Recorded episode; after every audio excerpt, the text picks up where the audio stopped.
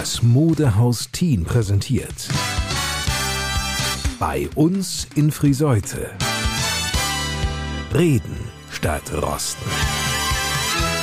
Moin und willkommen zur vorweihnachtlichen Ausgabe unserer Podcast-Lokalradioshow vom HGV, dem Handels- und Gewerbeverein Friseute. Ich bin Lars Kors. Ein guter Zeitpunkt, um einmal auf dieses Jahr aus HGV sich zurückzublicken. Wie fällt denn dieser Rückblick aus Sicht des ersten Vorsitzenden Frank Hanneken aus? Wenn ich jetzt mal auf die letzten Wochen zurückblicke, wir haben im September unsere digitale Stadtguthabenkarte eingeführt, die wirklich sensationell angelaufen ist und wo inzwischen, ich glaube, 35 Akzeptanzstellen daran teilnehmen. Ein ganz besonderes Projekt und eine ganz tolle Handschrift, die der HGV hat, ist natürlich dieser eigene Podcast, was wirklich ein ganz, ganz tolles Projekt ist, was auf sehr, sehr viel tolle Zustimmung stößt und viele Hörerinnen und Hörer jeden Monat hat. Und es werden immer mehr. Erzählen Sie auch anderen von dem Podcast bei uns in Friseute, den der HGV ins Leben gerufen hat. Noch besser, Sie abonnieren ihn durch einen simplen Klick.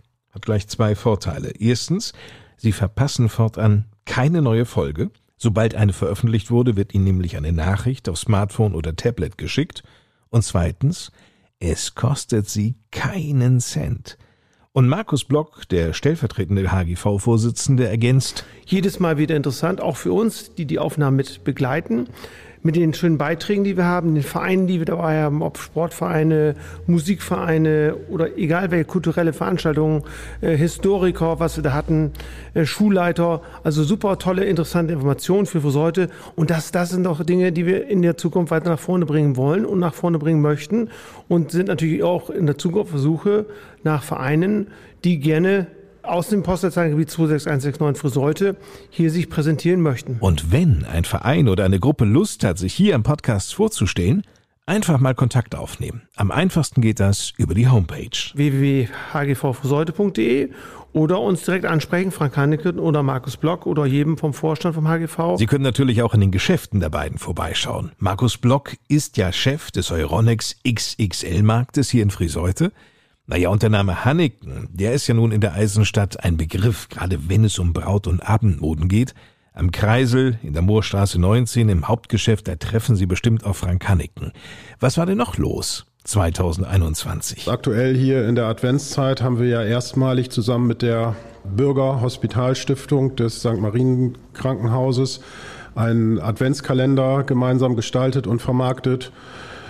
Ja, es war stramm gefüllt das Jahr mit vielen Projekten, die natürlich dementsprechend auch viel Vorlauf hatten. Wir sind sehr stolz und auch froh, dass wir einige Projekte auch umgesetzt haben und zum Erfolg gebracht haben. Das Motto des Podcasts Reden statt Rosten ist ein gutes Motto eines Podcasts für die Eisenstadt. Also reden wir. Darum geht's in dieser vierten Folge.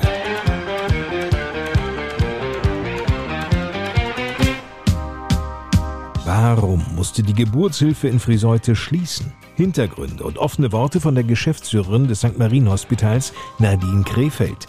Seit einem Jahr ergänzt sie die Geschäftsführung der Klinik. Meine Aufgabe ist es, mit den Bereichen zusammen zu entwickeln, dass das Ganze strukturiert und koordiniert läuft. Dass jeder seine Arbeit machen kann und auch weiß, wie die Arbeit des anderen aussieht, sodass man insgesamt zusammen gut funktioniert. Weihnachtslieder selbst auf einem Instrument spielen zu können, noch besser mit anderen zusammen in einem Orchester. Das ist natürlich toll. Kein Problem, man kann sowas ja lernen. Und das Instrument muss nicht einmal dafür gekauft werden. Nee, also der Verein hat einen gewissen Fundus an Instrumenten. Dann kriegen die ein Instrument gestellt und dann können Sie mal probieren und loslegen. Das sagt Raphael Rötzer, Dirigent des Musikvereins Thüle. Mehr über den Musikverein in dieser Ausgabe von Bei uns in Friseute. Für Elisabeth Benning, Chefin und Inhaberin des Modehauses Teen, stand schon früh fest, dass sie das elterliche Geschäft einmal übernehmen würde. Ja, auf jeden Fall. Ich habe nach dem Abitur meine Ausbildung als Einzelhandelskauffrau gemacht. Dann war ich an der Textilfachschule in Nagold und da habe ich meinen Mann kennengelernt. Das war schon relativ klar, dass ich das machen werde, ja. Später mehr zu einem der traditionsreichsten Unternehmen der Eisenstadt.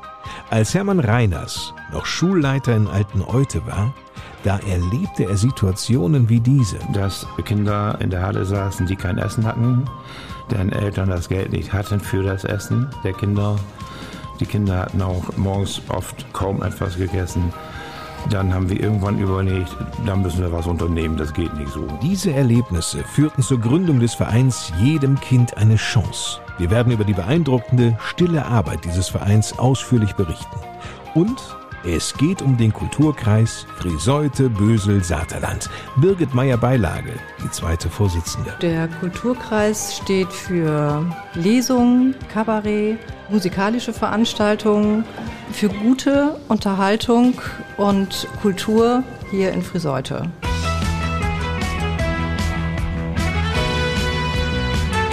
Ein Kapitel ging in diesem Jahr zu Ende.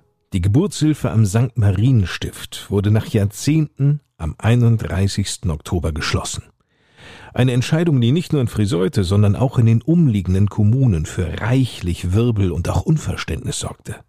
In dieser Ausgabe unseres Podcasts bei uns in Friseute möchte ich einmal versuchen, die Beweggründe, die zu dieser Entscheidung führten, herauszubekommen, vor allem auch zu verstehen.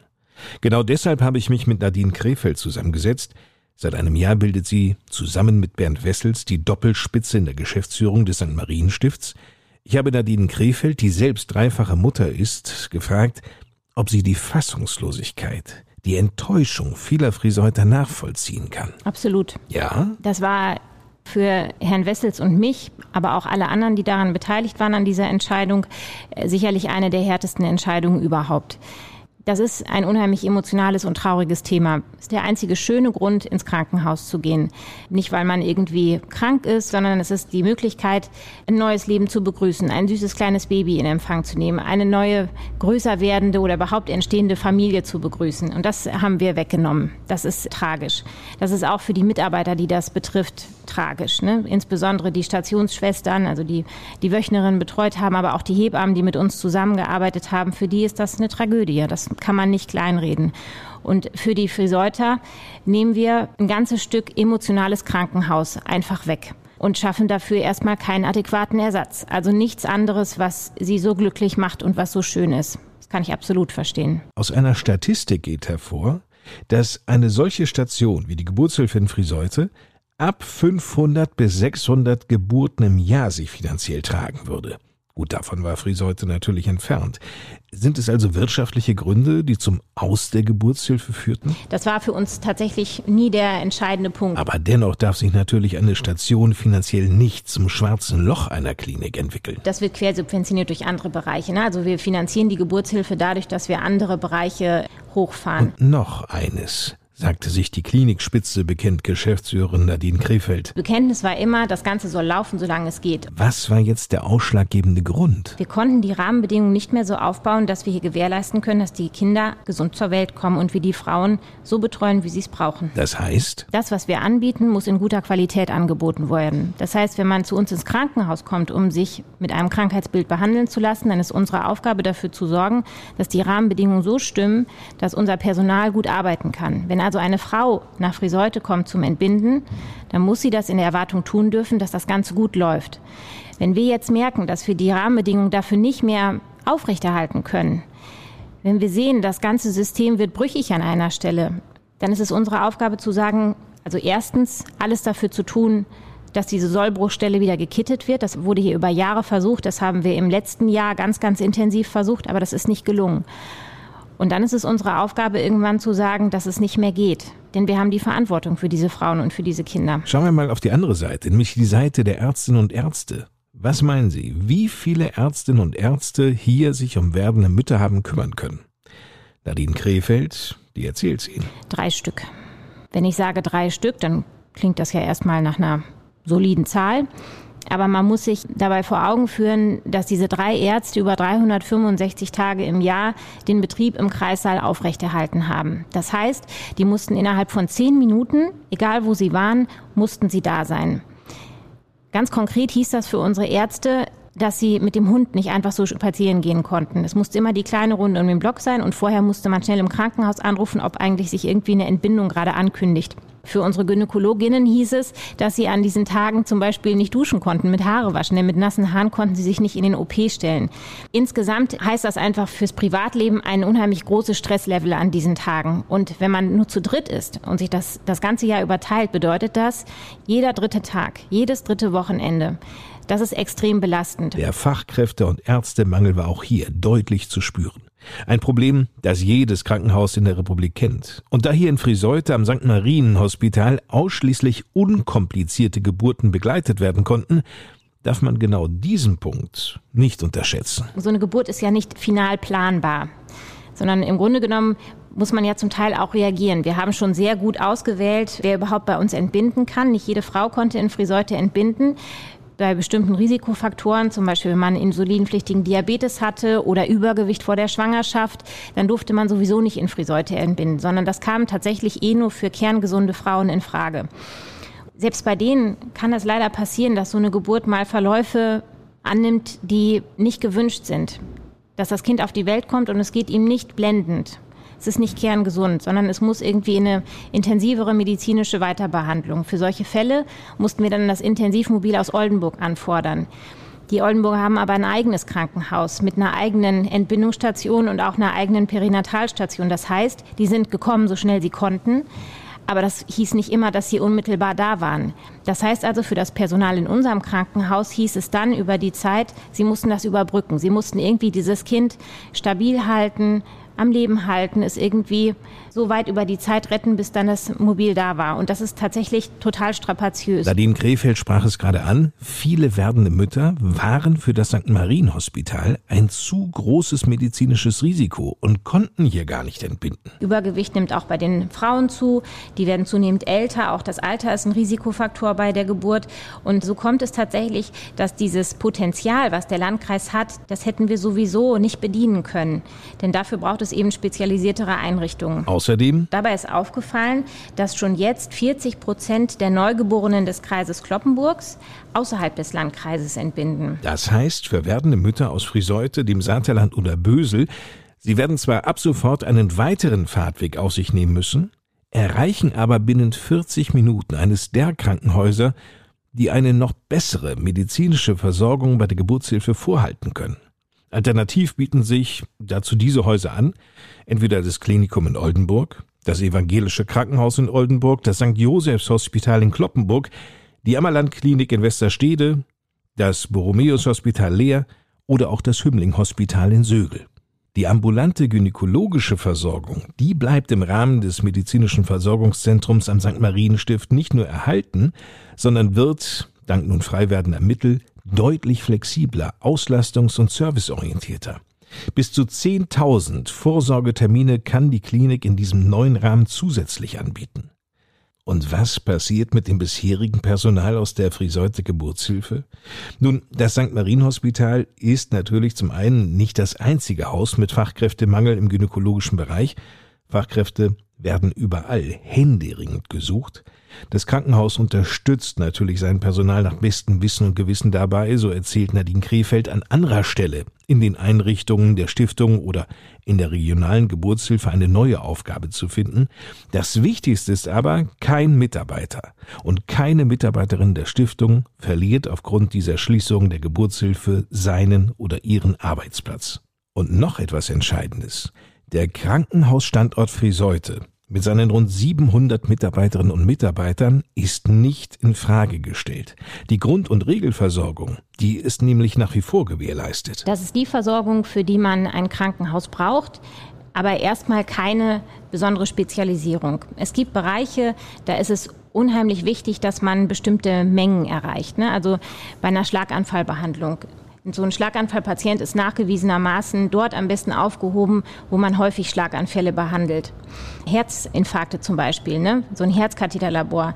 Das sollte auch nicht jedes Krankenhaus machen, denn es macht Sinn, für diese Bereiche möglichst viele Patienten auch zu sehen. Je routinierter man da ist, desto besser kann man natürlich auch reagieren in solchen Situationen.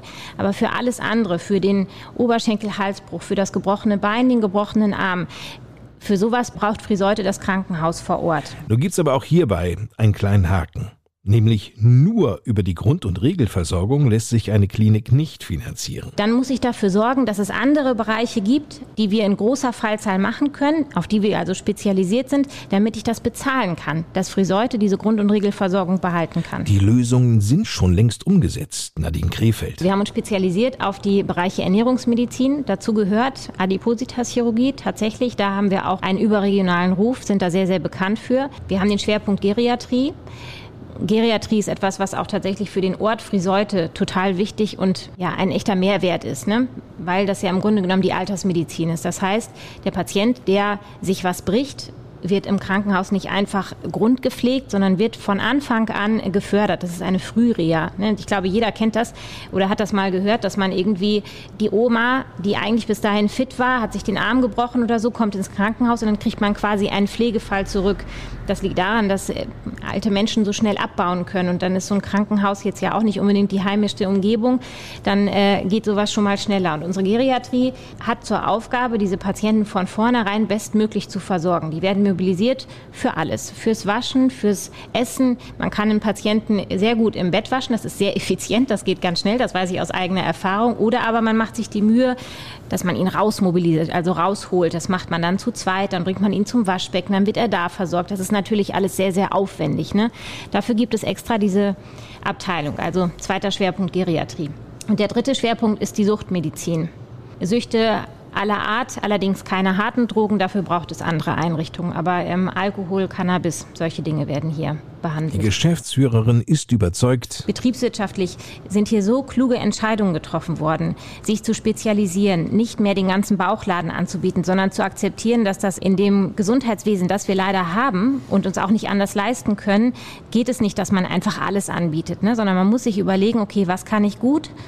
Und dann mache ich auch nur das. Und dazu MVZ-Strukturen. Das heißt, niedergelassene Ärzte, die aber nicht selbstständig arbeiten, sondern bei uns angestellt sind. Bei unseren Ärzten in diesen Strukturen handelt es sich um Ärzte, die sowohl in der Praxis arbeiten als auch im Krankenhaus. Das heißt, wenn ich zum Beispiel mein Knie bei einem unserer Orthopäden operieren lasse, dann hat er mich vorher gesehen mit meinen Beschwerden, dann operiert er mich und dann sieht er mich nachher auch. Das heißt, er weiß ganz genau, was aus seiner Operation geworden ist. Was glauben Sie denn bei so Orthopäden oder Operateuren in großen Einrichtungen, woher wissen die eigentlich, wie ihre Operationen nachher gelaufen sind? Die sehen die Patienten in der Regel nicht wieder. Das heißt also, wenn die Operation nicht gut gelaufen ist, hat mein Chirurg mich danach ja immer wieder vor sich sitzen und muss sich immer wieder mit seinem Resultat beschäftigen. Das sorgt natürlich für eine Lernkurve. Ich persönlich würde dieses Setting immer bevorzugen mich bei dem operieren zu lassen, der mich später auch wieder sieht und weiß, was daraus geworden ist. Der hat das auch schon bei vielen anderen gemacht und der weiß, ob seine Indikation eine gute war, also der Grund für die Operation. Ein sehr intensives erstes Jahr in der Geschäftsführung des St. Marienstifts liegt hinter Nadine Krefeld. Zuvor war sie im Management eines deutlich größeren Hauses beschäftigt, nämlich an der Uniklinik in Münster. Aber gerade die Atmosphäre hier im St. Marien Hospital in Friseute täte ihr enorm gut und würde sie genießen jeden Tag aufs Neue. Das ist nämlich die Stärke dieses Krankenhauses. Ne? Ich finde, Friseute hat etwas unheimlich Herzliches. Sowohl die Schwestern auf der Station als auch die Ärzte. Das ist ein ganz großartiges Miteinander. Das ist ein Grund, warum ich hier bin, ne? weil es so viel Spaß macht, mit denen zu arbeiten. Und wenn man so mitbekommt, wie sehr die sich ins Zeug legen, wie die mitdenken, wie die für ihre Arbeit, für die Patienten brennen, dann macht das einfach unheimlich viel Freude und Spaß, das zu sehen.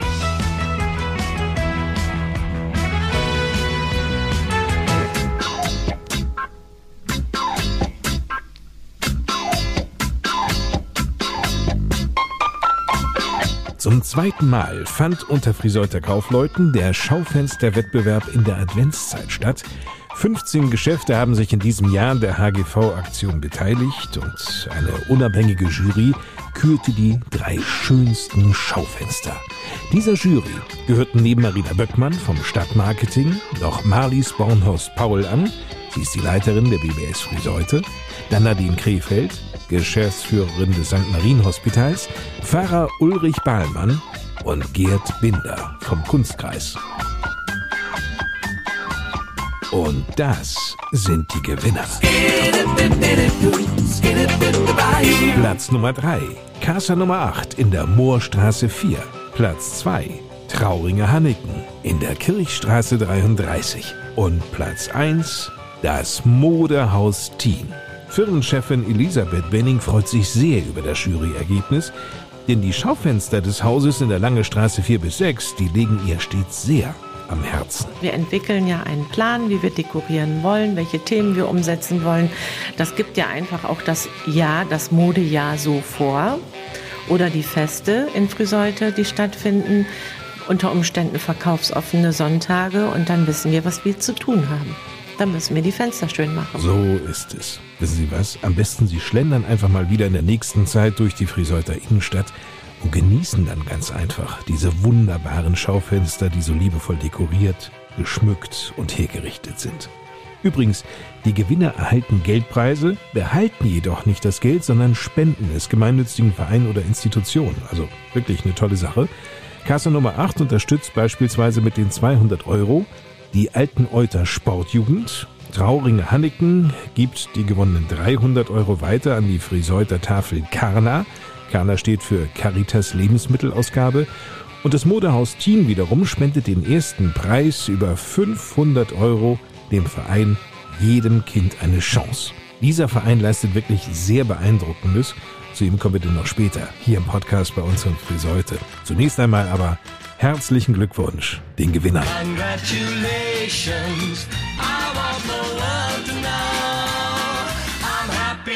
Be. Natürlich weihnachtet es auch in dieser vierten Ausgabe unseres Podcasts bei uns in Friseute. Da darf diese Single nicht fehlen, die ich mal rausgesucht habe. Sie stammt von T.M. Graham Brown, der legendäre Jingle Bell Rock. Well, jingle bell, jingle bell, jingle bell rock. Jingle bells swing and jingle bells ring. Snowing and blowing up bushels of fun. Now the jingle hop has begun. Aber mal ganz ehrlich, warum stets auf Hits zurückgreifen, wenn ein Orchester wie der Musikverein Thüle diesen Song auch wunderbar spielen kann? Hier, hören Sie mal.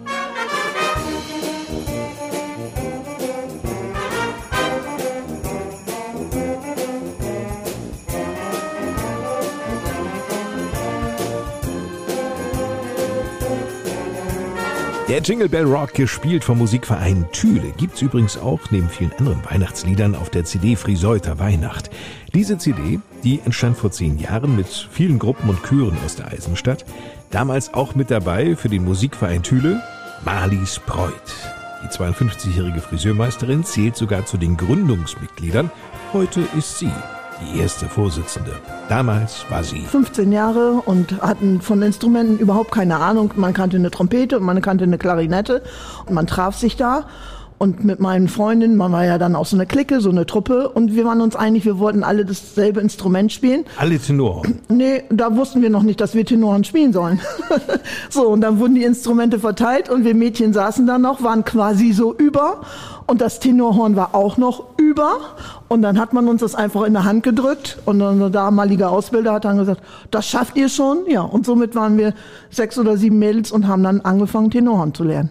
Und da bin ich bei geblieben. Das war 1985. Einige Jahre später wurde Raphael Rötzer auf den Musikverein Thüle aufmerksam. Der 56-jährige Berufstrompeter vom Oldenburgischen Staatstheater übernahm den Dirigentenjob. Dass er als Profimusiker den Weg in ein Amateurorchester fand, nun, für den 56-Jährigen lag es förmlich auf der Hand. Ich glaube, das hat eher mit meiner Vergangenheit zu tun. Da, wo ich aufgewachsen bin, da war ich dann früh im Musikverein. Was das Entscheidende war, war eben diese Gemeinschaft, hobbymäßig Musik zu spielen, das Erlebnis Musik und natürlich die Kameradschaft. Später dann natürlich auch die Feierei und das Party machen. Und dieses ganze Paket hat mich dann schon früh fasziniert. Und es ist natürlich ganz klar, dass man als Profimusiker, wenn man mit Laien oder mit Amateuren arbeitet, muss man gewisse Abstriche machen. Und wer nicht bereit ist, die auch zu machen, der wird wahrscheinlich dann auch kein Glück haben, im Hobbybereich oder im Amateurbereich einen Musikverein zu leiten.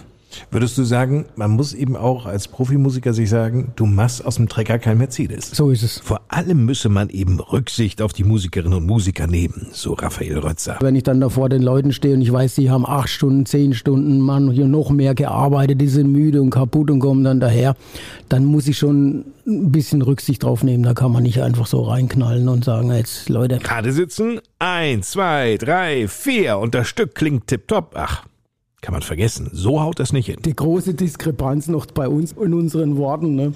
Die sagen immer Proben und ich sage aber üben. Wenn die Proben meinen, dann meinen sie es üben zu Hause. Ich sage, geübt wird daheim und geprobt wird am Mittwoch. Aber naja, da wäre man nie einer Meinung werden. Nun können wir ja unschwer hören, Raphael Rötzer stammt nicht aus Thüle oder aus einem der umliegenden Dörfer, sondern aus dem Schwarzwald. Mittlerweile fühlt er sich hier aber absolut heimisch und im Musikverein richtig wohl. Ich bin immer gut damit gefahren mit der hiesigen Mentalität. Ich finde es super hier.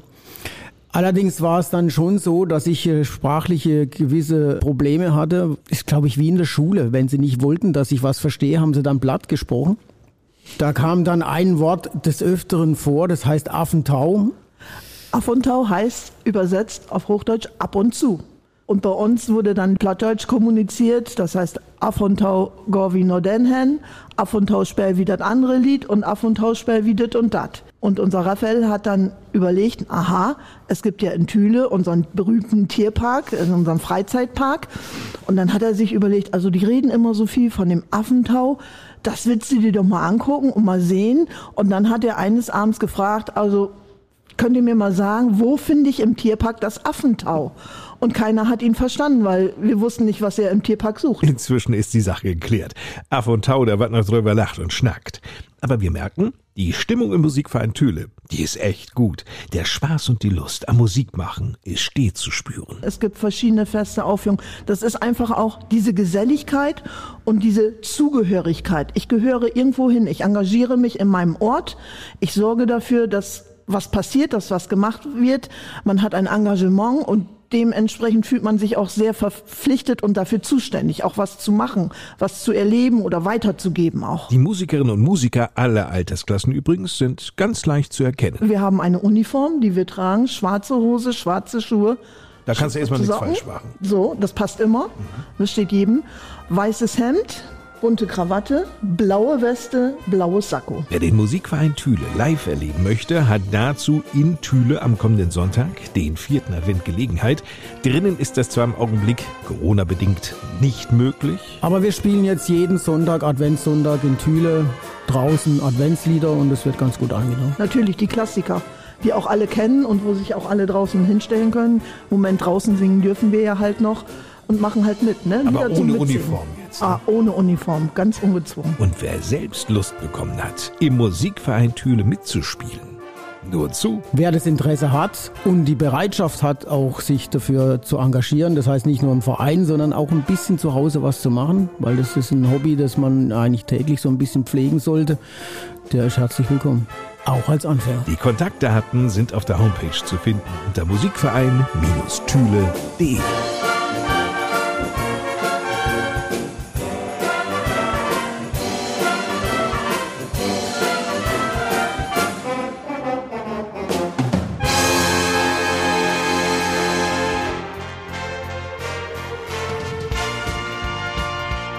Wir verknüpfen hier im Podcast bei uns in Friseute jetzt einmal Geschichte, Tradition mit einer ordentlichen Portion Zukunft.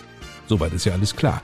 Und in der Lange Straße 4 bis 6, da gibt es ein Unternehmen, auf das diese Attribute definitiv passen.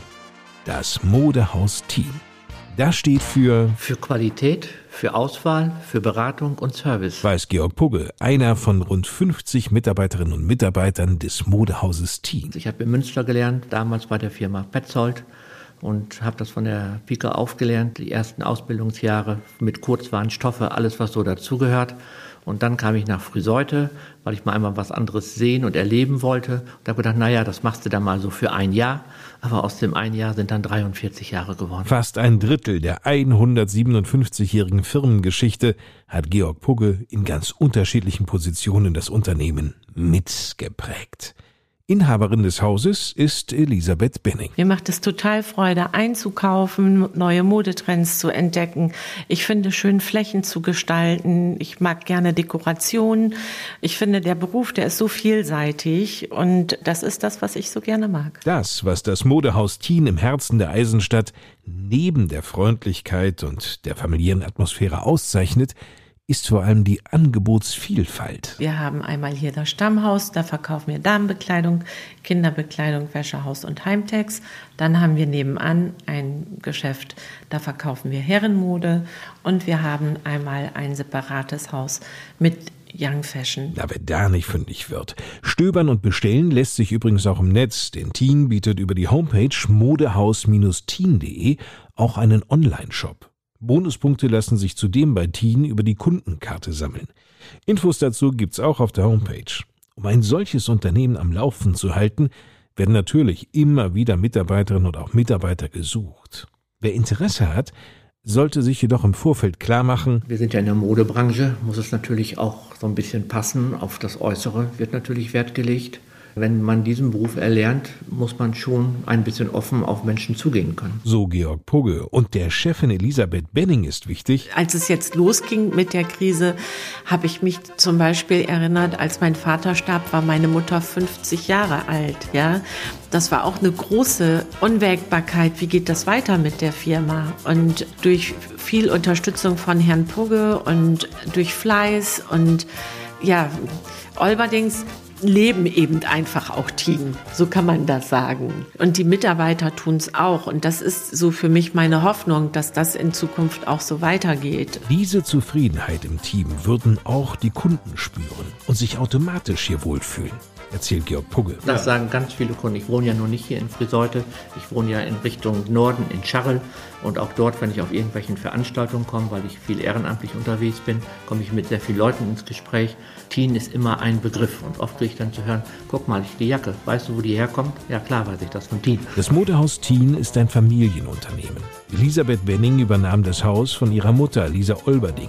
Im Laufe der Jahrzehnte musste die Familie viele unternehmerische Herausforderungen meistern, aber auch einen schweren Schicksalsschlag. Als es jetzt losging mit der Krise, habe ich mich zum Beispiel erinnert, als mein Vater starb, war meine Mutter 50 Jahre alt. Ja, das war auch eine große Unwägbarkeit. Wie geht das weiter mit der Firma? Und durch viel Unterstützung von Herrn Pugge und durch Fleiß und ja, Olberdings leben eben einfach auch Team. So kann man das sagen. Und die Mitarbeiter tun es auch. Und das ist so für mich meine Hoffnung, dass das in Zukunft auch so weitergeht. In die Zukunft geschaut hat Elisabeth Benning noch viele Ideen.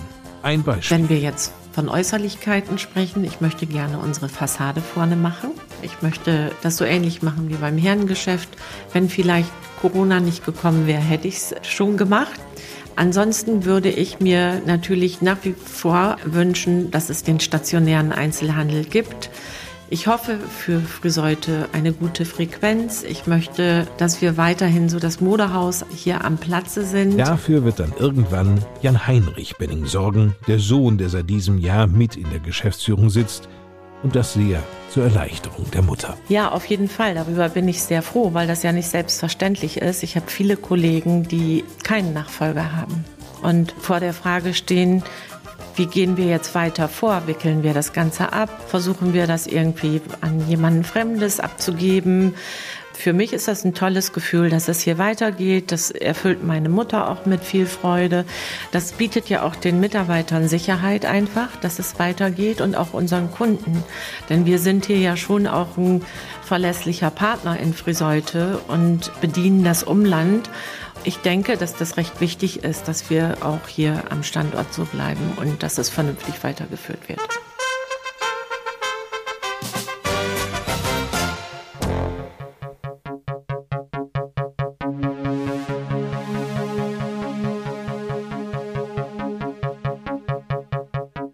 Müssen uns einmal bewusst machen, jeder fünfte junge Mensch unter 18 Jahren ist heute in Deutschland von Armut betroffen.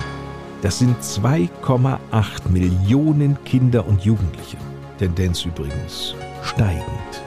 Durch Corona wurde diese Lage nämlich noch verschlechtert. Das Kinderhilfswerk UNICEF veröffentlichte den Index der Entbehrungen armer Kinder in Deutschland. Darin ist nachzulesen, am häufigsten fehlten ihnen regelmäßige Freizeitaktivitäten, aber auch die tägliche warme Mahlzeit fällt häufig aus. Sie haben keinen Platz, um ihre Hausaufgaben zu machen. Arme Kinder erleben permanente Defizite. Wer nun aber glaubt, solche Fälle gäbe es ausschließlich in Metropolen wie in Berlin, Hamburg oder Frankfurt, irrt gewaltig oder verschließt die Augen vor der Wirklichkeit. Vielleicht aber auch beides. Denn auch hier bei uns versuchen Kinder und Jugendliche, die in Armut leben, ihren Alltag in Friseute couragiert irgendwie zu meistern. Hermann Reiners kann sich aus seiner Zeit als Schulleiter der Hauptschule in Alteneute noch sehr gut an solche Momente erinnern. Ich bin durch die Halle gegangen und habe die Kinder da sitzen sehen und habe die angesprochen. Ich sage, komm, du gehst hin, du kannst dir ein Essen geben lassen. Ja, Mama hatte kein Geld heute Morgen. Sie hast ein Brot mit? Nö. Hast denn heute Morgen vernünftig gefrühstückt? Ja. Was denn? Ein Toast? Ja, und da habe ich gesagt, ab gehst hin, essen. Es wurde irgendwie bezahlt, egal von wem. Diese Fälle waren keine Seltenheit. Sie gehörten schon zum Schulalltag dazu. Dass das Schulleben für diese Kinder und Jugendliche so nicht weitergehen könne, war Hermann Reiners sofort klar. Ein Arbeitskreis wurde gegründet aus den Schulleitern der Grundschulen, der Kindergärten und ein Verein, den wir dann gründen wollten. Hatte die Abkürzung Yekiwama. Dieser abgekürzte Name klingt wahnsinnig kompliziert und erschließt sich auch nicht sofort. Deswegen hat er sich auch nicht durchsetzen können. Aber aus diesem Arbeitskreis entstand vor zehn Jahren der Verein Jedem Kind eine Chance. Ziel dieses Vereins? Jedem Kind ist zu ermöglichen, nicht hungrig die Kita oder Schule in Friseute zu besuchen, Möglichkeiten des Lernens für Kinder aus sozial schwachen Familien zu schaffen, wenn es geht, auch zu verhindern, dass diese Kinder und Jugendlichen aufgrund der wirklich miserablen finanziellen Situation zu Hause in eine Außenseiterrolle gedrängt werden. Der Verein macht aber noch mehr. Ein Ableger davon hat tatsächlich den Namen Jedem Kind schöne Ferien. Das ist eine Aktion, die wir im Sommer durchführen, wo wir versuchen, jedem Kind die Chance zu geben, mit den Eltern, ganz wichtig, nicht alleine, auch nicht mit Spielkameraden, sondern mit den Eltern einen Tag im Tierpark Tüde zu verbringen, beziehungsweise im Schwimmbad. Und der Tag wird von uns finanziert dann. Noch während Hermann Reiners als Schulleiter tätig war, wurde der Verein gegründet. Kurze Zeit später ging er in Pension. Seither engagiert er sich hier im Verein ehrenamtlich als erster Vorsitzender. Ihm zur Seite als Schriftführer im Vorstand steht der Friseuter Rechtsanwalt Bernd Wiechmann. Das Hauptproblem bei der Bearbeitung der Fälle ist eigentlich, dass man an die in Not geratenen Kinder herankommt. Das ist einmal, der Zugang findet sich über die Lehrer bzw. Erzieher in den Kindergärten und Schulen. Und zum anderen sollte es so sein, dass die Eltern selber die Einsicht haben, wir sind jetzt einfach in einer Situation, wo wir jetzt nicht weiterkommen, wo es unserem Kind aber zuträglich wäre, wenn das übernommen werden würde. Es ist auch heute noch so, so ist jedenfalls mein Eindruck, dass es Klassenfahrten gibt, bei denen Kinder nicht teilnehmen, weil die Eltern sich auch schämen, bis heute schämen, mhm. das Geld dafür irgendwo zu erbetteln. Und es ist kein Erbetteln. Wir haben Sponsoren, wir haben Spender, die uns diese Mittel zur Verfügung stellen, um genau das zu ermöglichen. Denn wir alle erinnern uns an unsere Klassenfahrten. Und wenn wir von irgendeinem Ferienort hören, in dem wir mit zwölf Jahren mal eine Klassenfahrt gemacht haben, dann erinnern wir uns an bestimmte Begebenheiten auf dieser Klassenfahrt und da nicht dabei gewesen zu sein. Das ist für jedes Kind ein lang anhaltender Verlust. Und es isoliert die Kinder auch weiter. Und gerade die Kinder aus nicht so begüterten Familien haben diese Isolation schon auf andere Weise oft erlebt und sollten sie dann gerade bei den Schulklassenfahrten nicht mehr erleben dürfen. Das, was sich hinter manchen verschlossenen Wohnungstüren hier in Friseute abspielt, macht betroffen. Ein Kind, was zum Gymnasium geht, darf die Klassenfahrten mitmachen. Das Kind, was aus der gleichen Familie zur Hauptschule geht, darf die Klassenfahrt nicht mitmachen. Für beide Kinder reicht das Geld nicht und das Kind, was zum Gymnasium geht, ich möchte den Ausdruck nicht mehr als bringen, ist mehr wert vielleicht. Es ist für mich nicht. Aber das sind Situationen, die es gegeben hat, die ich selber aus eigener Erfahrung kenne und erlebt habe und auch ein bisschen böse war. Hermann Reiners suchte sofort den Kontakt zu den Eltern. Ja, ich habe den Eltern ganz klar gesagt, das sind beides ihre Kinder. Und die sind gleichwertig als Kinder für mich. Ob Gymnasium oder nicht Gymnasium, ist ganz egal. Ich komme aus einer Familie mit acht Kindern und davon sind auch nur zwei zum Gymnasium gegangen. Vielleicht wären es, wenn die, unsere Eltern Geld mehr zur Verfügung gehabt hätten, mehr geworden. Aber deswegen sind die anderen genauso viel wert, die nicht zum Gymnasium gegangen sind. Der Verein lässt sich nicht lumpen und ist unermüdlich dabei, Unterstützer und Sponsoren zu finden. Ist es mir erschreckend. Denn wir haben in den zehn Jahren eine Viertelmillion, 250.000 Euro für Kinder ausgegeben. Das sind im Jahr 25.000. Das waren in den zehn Jahren 2000 Vorgänge, die bearbeitet wurden. Und damit hat von uns keiner gerechnet mit dem Ausmaß, dass so viel Bedarf da ist. Nur wenn in Friseute der Bedarf an dieser Unterstützung, die jedem Kind ja eine Chance eröffnen möchte, so groß ist, dann müsste in den Nachbarkommunen doch das Interesse auch gegeben sein. Wir haben andauernd Anträge, zum Beispiel aus Siddelsberg, aus Basel, aus Bösel, die wir ablehnen müssen, weil wir nur für das Stadtgebiet Friseute zuständig sind, laut unserer Satzung. Und das würde auch unsere Arbeitsmöglichkeiten sprengen. Schließlich sind alle nur ehrenamtlich aktiv. Und woher stammen jetzt diese Fördergelder, Bernd Wichmann? Unsere Spender kommen aus ganz verschiedenen Bereichen, sind Privatleute, die 5 Euro geben, sind aber auch dauerhafte Spender, die 50 Euro geben. Und das sind auch Einmalspenden, bei denen wir zu besonderen Aktionen bedacht werden, die zum Beispiel Anlass für Geschenke wären, wo dann die zu Beschenkenden verzichten und sagen, ich verzichte auf das, was jetzt vielleicht noch als dritter Toaster in den Haushalt käme und würde mich freuen, wenn dem Verein jedem Kind eine Chance dafür etwas Geld zur Verfügung gestellt wird. Und dabei kommen schon erhebliche Summen zusammen, die uns das ermöglichen, was wir dabei haben. Und wenn wir dann diese Spendeneinnahmen sehen, dann sind wir durchaus stolz, dass wir das Vertrauen auch der Sponsoren bekommen haben. Wir brauchen nämlich beiderseitiges Vertrauen. Die Leute, die uns mit ihren Sorgen an uns herantreten, die uns wissen lassen, wo wir helfen können, müssen uns genauso vertrauen wie diejenigen, die uns ihr Geld zur Verfügung stellen und sagen, ihr macht das schon richtig. Antragsformulare für die Unterstützung gibt's als Download auf der Homepage des Vereins unter jekiaicha.de.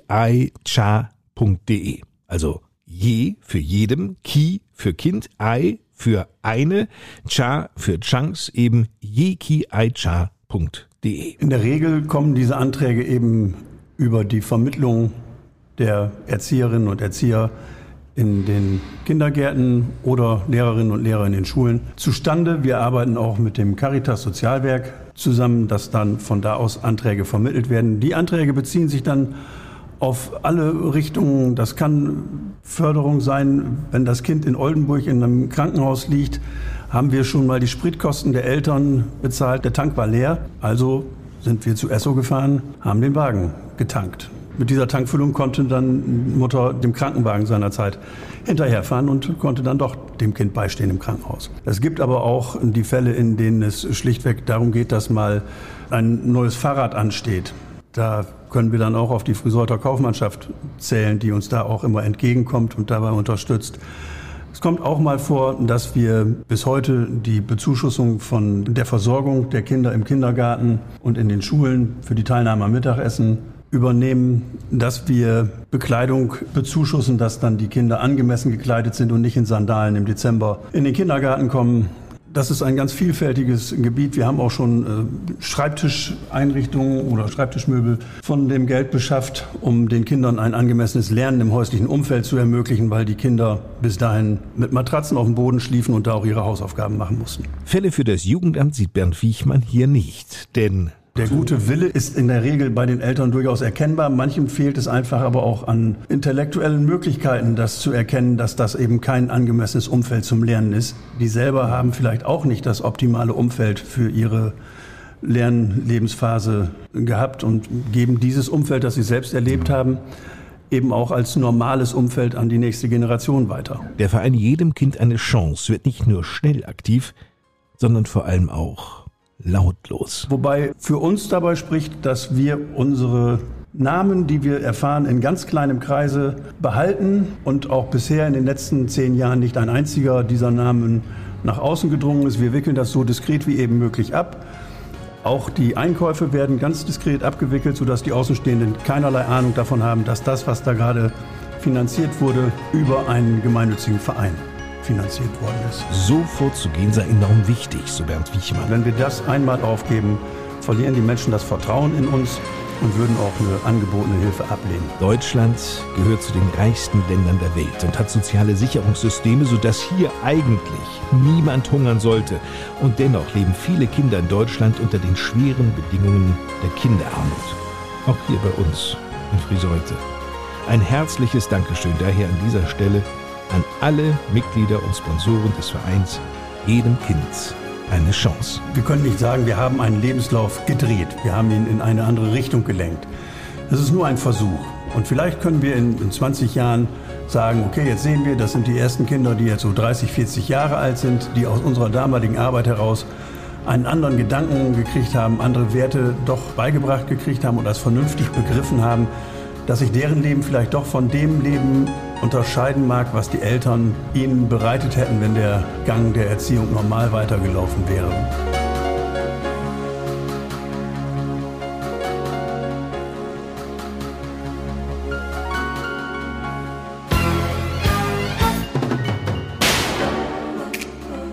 Muscles mit Diana Ross.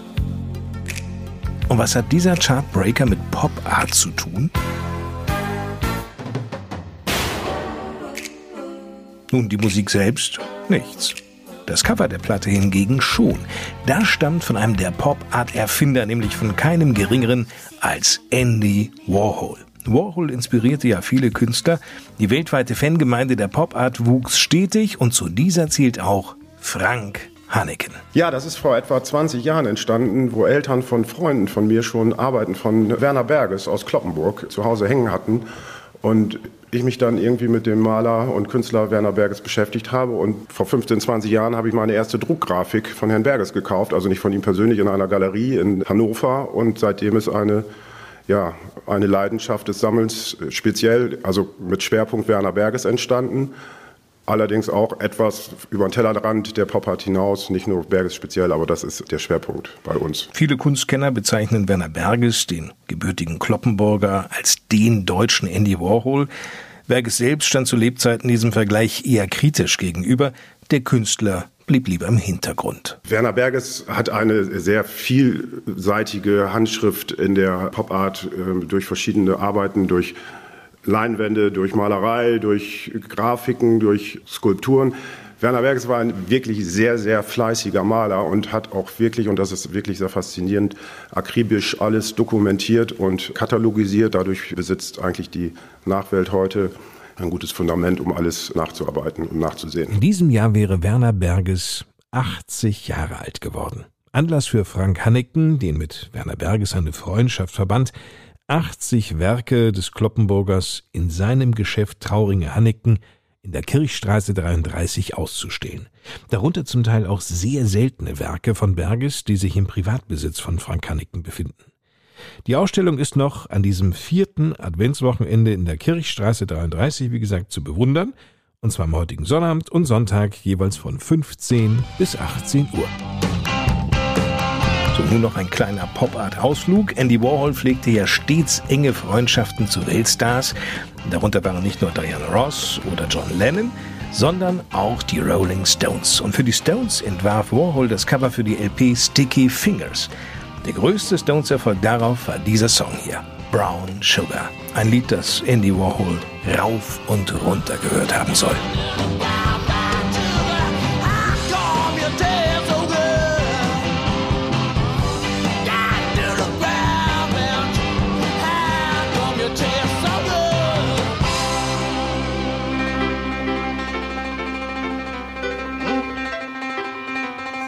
Kunstkreis haben wir ja schon hier im Podcast bei uns in Friseute berichtet. Der Kunstkreis wiederum ist ein Teil des Kulturkreises Friseute Büsel Saterland. 1987 wurde dieser Verein gegründet. Mittlerweile engagieren sich 200 Mitglieder im Kulturkreis, darunter auch Thomas Kloppenburg. Seit 2011 ist er Amtsgerichtsdirektor der erste Vorsitzende. Die Leute sind mobil und wer richtig kulturinteressiert ist, der kann auch nach Oldenburg, Bremen oder Hannover fahren. Aber ich bin der Meinung, auch eine Stadt wie Friseute mit ihren knapp 20.000 Einwohnern braucht irgendwas vor Ort. Das ist wichtig. Wir haben hier Gymnasien, wir haben ein Krankenhaus und viele andere Dinge. Und ich meine schon, dass hier so ein Grundstock an Kultur, genauso wie Sport, unheimlich wichtig ist. Thomas Kloppenburg zur Seite steht Birgit Meyer-Beilage. Sie ist die zweite Vorsitzende und vielen Friseutern auch bestens vertraut als Leiterin der hiesigen Bücherei. Ich bin seit 2004 Leiterin der Bücherei hier in Friseute und äh, wollte einfach immer gerne auch Lesungen hier etablieren. Und das ist natürlich alleine als Bücherei schwierig, weil das natürlich auch Geld kostet, das wir nicht immer so dafür haben. Ja, und dann sagte man überall, ja, also damit braucht man nicht anfangen. Also Lesungen, die haben hier überhaupt keine Tradition und da kommt niemand. Und dann kam das Gespann Kloppenburg Meier Beilage und zeigte es den Friseutern, wie es doch funktionieren kann. Das erste waren Lesungen, ich glaube mit Gisa Klönne, Krimi-Lesungen. Die sind so voll gewesen, also wir konnten die fast gar nicht alle unterbringen in der Wassermühle. Das hat uns dann natürlich auch sehr beflügelt und dann waren wir gut drin. Man muss eben an gute Ideen glauben. Den idealen Rahmen für Lesungen bietet dieses Gebäude. Das Kulturzentrum Alte Wassermühle. Es hat Atmosphäre, es hat ein ganz tolles Flair. Die Betreiber sind super engagiert, machen wirklich ganz viel möglich. Und für die Art von Veranstaltungen, die wir anbieten, ist die Mühle optimal. Aber nicht nur hier bietet der Kulturkreis Friseute Büsel Saterland beeindruckende Veranstaltungen, sondern ebenso im Forum am Hansaplatz sowie im ehemaligen Schlachthof Vorwold. Ungefähr 15 Veranstaltungen sind es im Jahr, die der Kulturkreis auf die Beine stellt. Das war zumindest vor Corona so. Kulturveranstaltungen allerdings finanziell zu kalkulieren, das ist nicht immer einfach, räumt der Vorsitzende Thomas Kloppenburg ein. Glücklicherweise unterstützt die Stadt Friseute in einem kleinen Rahmen die Veranstaltungsaktivitäten. Wir hatten nur einen Defizitausgleich bis vor kurzem. Der belief sich auf wenige tausend Euro. Da mussten wir also im Einzelnen nachweisen, wenn wir ein Defizit gemacht haben, was ja bei Kulturveranstaltungen an der Tagesordnung ist, dann wurde das bis zu einem bestimmten Betrag ausgeglichen.